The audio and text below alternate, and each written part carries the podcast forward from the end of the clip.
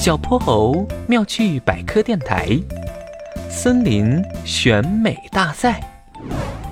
夜深人静，又到了猪小妹的睡前故事时间。今天我们要讲的是一个森林选美大赛的故事。萤火虫森林里住着许多花仙子。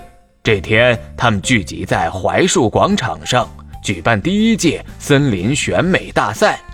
首先登场的是热情开朗的杜鹃花，她穿着鲜艳的红裙子。杜鹃花有个外号叫“花中西施”。我不仅是森林里最漂亮的花，还有监测有毒气体的本领哦。空气中出现二氧化硫、一氧化氮的时候，我的叶片就会出现斑纹，开始枯萎，厉害吧？哦，我还给大家准备了一支舞蹈，看我的！嗯，哎呀，我没有迟到吧？杜鹃花刚开始旋转跳跃，就和匆匆赶来的蒲公英撞个正着。呸呸呸！蒲公英，你又开始掉毛了。抱歉抱歉，我跑得太快了。嗯，这是我刚做的叮咚纸杯蛋糕，送给你吃吧。圆滚滚的蒲公英手上捧着一大盘蛋糕。大家好，我是蒲公英。嗯，我擅长美容和做好吃的。嘿嘿，如果我能当选选美冠军的话，就请所有的花仙子来我家吃饭。有了蛋糕诱惑，大家都要把票投给蒲公英。杜鹃花气得小脸通红。这时候，一阵清香从不远处传来，原来是铃兰花到了。铃兰代表着幸福归来，象征着高尚的品德，希望大家多关注内在美。对呀对呀，优秀的品质比外貌更重要。可是我记得铃兰是有毒的，可能会让人头痛恶心。花仙子们激烈的讨论着。角落里，一个绿色的身影慢吞吞的走到了话筒边。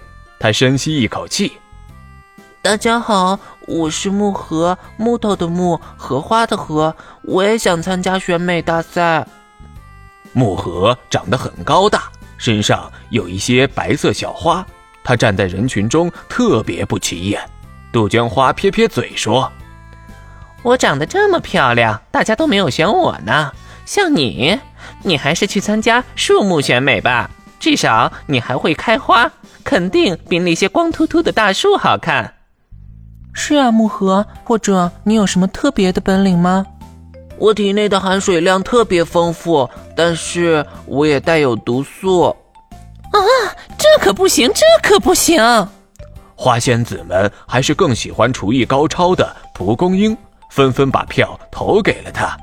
除了王冠以外，蒲公英还获得了一盏萤火虫森林特色的南瓜小灯。哇，这灯好漂亮啊！啊，蒲公英，小心你的袖子！哎呀，火烧起来了！救火呀！毛茸茸的蒲公英在森林中点燃了大火，花仙子们东奔西跑，火势逐渐蔓延。